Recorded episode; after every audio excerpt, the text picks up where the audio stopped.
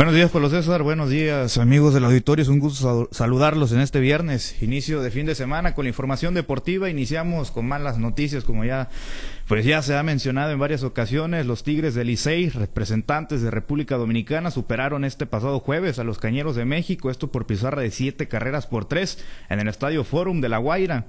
Eh, pues para esta manera pues acceder a la final de la Serie del Caribe Gran Caracas 2023, dejando eliminada a la novena representativa de México, que disputará el juego por el tercer lugar este día viernes. Dominicana, en detalles del compromiso, pues anotó un par de carreras en la primera y segunda entrada, luego hizo rally de tres entradas, de tres carreras en la cuarta entrada, anotó dos más en la séptima y abonó una más en el noveno capítulo. México, por su parte, pisó home dos veces en la cuarta entrada con producciones de Julián Ornelas y Jason Atondo, y en la octava Atondo produjo otra más para el equipo de los Cañeros. El abridor Matt Povereico de los Algoneros de Guasave no tuvo la mejor de las salidas ante los dominicanos luego de permitir cuatro carreras, tres de ellas limpias, y de esta manera pues se quedó con la derrota, mientras que el pitcher ganador fue, ganador fue Esmil Rogers y pues de esta manera se adjudicó su segundo triunfo en esta justa caribeña. Vamos a escuchar las declaraciones del manager del equipo de los Cañeros, José Cheo Moreno,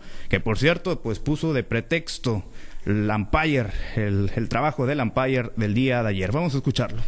Es muy difícil batallar todo el juego con, con, decisiones del árbitro en cuanto a lo que es el bola y strike, ¿no? Con esto no estoy quitándole mérito al equipo de República Dominicana que hizo un excelente trabajo y nos ganaron en, en muy buena lead, pero es muy difícil si nuestros lanzadores ejecutan y, y no nos dan los picheos, ¿no? Entonces... Parte de lo que mencionaba el estratega venezolano en la conferencia de prensa después de quedar eliminados, por cierto, pues México estará enfrentando el duelo por el tercer lugar este día viernes, será en contra de Colombia en el Estadio de la Rinconada. El Play Bowl se cantará en punto de las 11.30 de la mañana. Y el día de ayer más tarde la otra semifinal entre el equipo de Venezuela y Colombia, pues terminó siendo a favor del equipo local del conjunto anfitrión, luego de que la ofensiva pues comandada por José Rondón impulsó, que por cierto impulsó cuatro carreras el día de ayer y una certera apertura de Guillermo Moscoso, pues le dio el triunfo al equipo de Colombia, siete carreras por cinco sobre el conjunto eh, de Colombia. Bueno, el conjunto de Venezuela terminó eh, derrotando y eliminando al actual campeón de esta serie del Caribe, el conjunto colombiano. Estamos hablando de los vaqueros de Montería que estaban representando a este país en esta edición número 65 de la serie del Caribe. Entonces, el día de hoy se los volvemos a mencionar, se jugarán dos duelos por el tercero y cuarto, bueno, por el tercero y por el campeonato. El primero será a las 11.30 de la mañana, Colombia contra México y posteriormente a las 4.30 de la tarde, República Dominicana se enfrentará a Venezuela por el campeonato de la Serie del Caribe. Bueno, y más información respecto a temas del béisbol. Les comparto que el día de ayer los nombres de los 30 peloteros que representarán a México en el próximo Clásico Mundial de Béisbol 2023 fueron anunciados. Dicho roster está integrado por los lanzadores Erubiel Armenta, eh, Gerardo Reyes, José Urquidi, Javier Azat, Wilmer Ríos, César Vargas, Luis César, Jojo Romero, eh, Taijuan Walker, Jesús Cruz, Jackie Sánchez, Samuel Zazueta, Giovanni Gallegos, Patrick Sandoval, Adrián Martínez y Julio Urías el gran pitcher estrella del conjunto mexicano. Los receptores seleccionados fueron Alejandro Kir y Austin Barnes.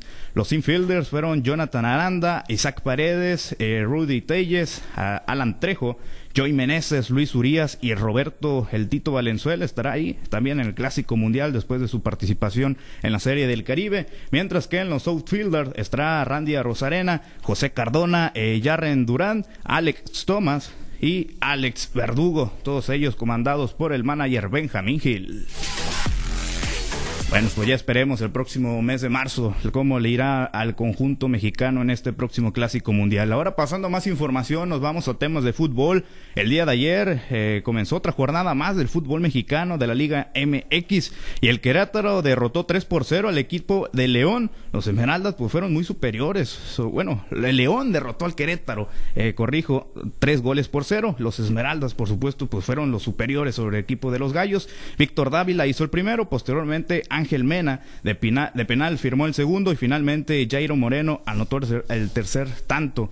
En otro de los encuentros, al finalizar ese partido, pues inició el del Atlas contra Rayados, donde el equipo regiomontano derrotó 2 por 0 a los rojinegros. Esto en gran, gran encuentro disputado ya en Estadio Jalisco. Los dirigidos por Víctor Manuel Ucetich lograron pegarle al Atlas allá en su casa. El primero en anotar fue Rogelio Funes Mori y el segundo fue obra de Arturo González. Y el día de hoy, el Mazatlán FC, por cierto, estará al equipo del Puebla. Este partido dentro de la jornada número 6. El encuentro se cantará eh, bueno, se dará inicio en punto de las seis de la tarde, por supuesto, hora local. Dicho encuentro, pues será el primero para los cañoneros bajo el mando de Rubén Omar Omano, Rubén Omar Romano, quien se integró al equipo esta semana con el conjunto de los cañoneros. Cabe mencionar que esta ocasión será la séptima vez en que los mazatlecos y poblanos se miren las caras. El último partido en el que se enfrentaron, el marcador quedó 4 a 2 a favor de la franja.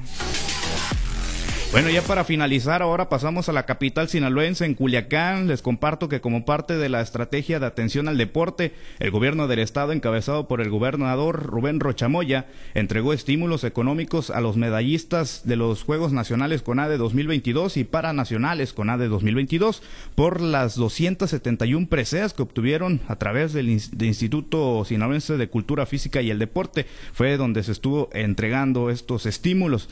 En el Centro de Alto Rendimiento de Sinaloa, pues fue el encuentro donde el titular del IS de Julio César Cascajares recibió a los deportistas convencionales, paralímpicos y entrenadores para convivir y, por supuesto, entregarles el apoyo por parte del gobierno del Estado. Escuchamos rápidamente lo que comentaba el titular del ISDE.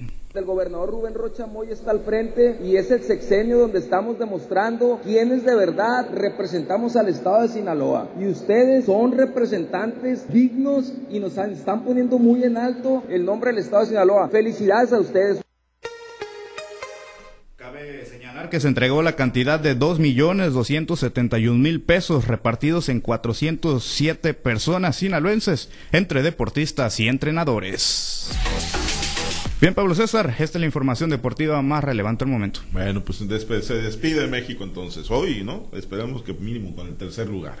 Hoy sería el último encuentro, 11.30 de la mañana, México, pues después de la última, bueno, los cañeros, después de su última participación en el año 2003, donde se fueron sin, conseguir alguna victoria, hoy pues tratarán de componer un poco el camino y pues dar la mejor de las presentaciones para obtener ese tercer lugar. Pues sí, sí, sí pues hacer la referencia de lo que fueron los cañeros, ¿no? En esa, en esa participación, pero bueno, México como país, desde el 2016, no gana campeonato Efectivamente. en la serie del pues va a seguir la sequía un año más. Sí, no se pudo lograr el décimo campeonato en la justa caribeña. Los cañeros de México, algoneros de México y naranjeros de México, ahí estuvieron compitiendo. Pues sí, bueno, pues ese selectivo de México, pues no, no pudo ayer contra Dominicana y pues digo, al final de cuentas los umpires pues para un lado y para el otro, ¿no? Ni siquiera se les puede acusar de localistas porque pues no, no estaba jugando contra Venezuela, México, así que yo creo que el marcador fue muy contundente, ¿no? Como para decir que, que, fue que fue el umpire. Sí, sí, el marcador fue, habló como fue el juego, un dominio desde la primera entrada, ¿no? Por parte del equipo dominicano.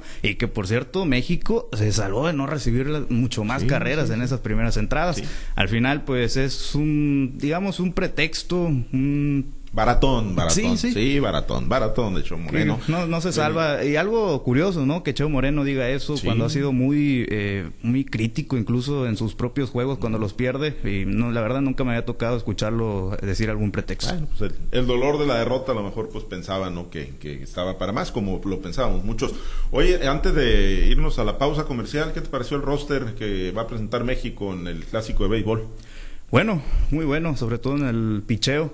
Hay algunas ausencias, ¿eh? ¿eh? muchos de ellos por lesiones, otros por permisos de sus clubes, otros por no pagar el seguro que se, ocupa para poder participar.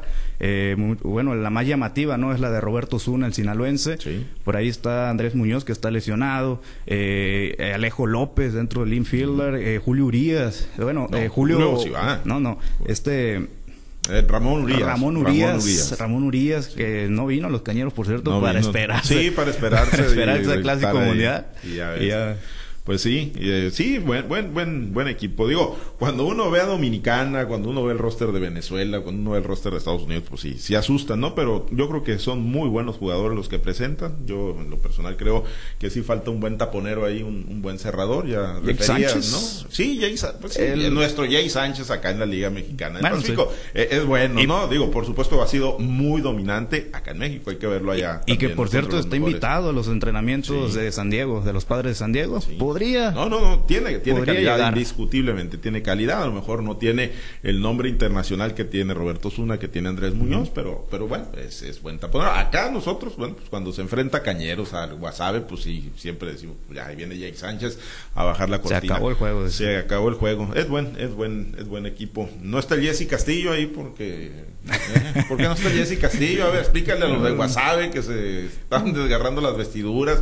y a varios colegas de Culiacán que dicen tenía que estar Jesse Castillo ahí. No lo llevaron en la serie del Caribe. ¿Tú crees que lo van a Eh, llevar ya, al ya no digas mucho porque te vas a echar encima a la gente de, de Guasave. ¿eh? No, no, enojan. Son muy apasionados. no, no lo digo por su calidad. No, eh. no, para sí mí, la tiene, sí la para mí merecía estar en la serie del Pero Caribe que mucho sí, más ¿por que? Reinaldo. eh, Sí, Rodríguez. Pero, pero bueno, Reinaldo apareció en el equipo de todas estrellas.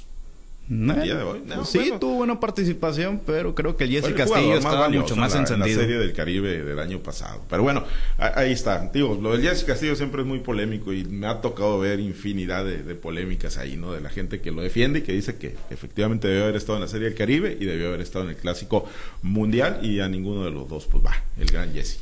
Así es. Bueno, pues pendientes. Gracias, muchas gracias, eh, Misael. Excelente viernes para todos. Gracias.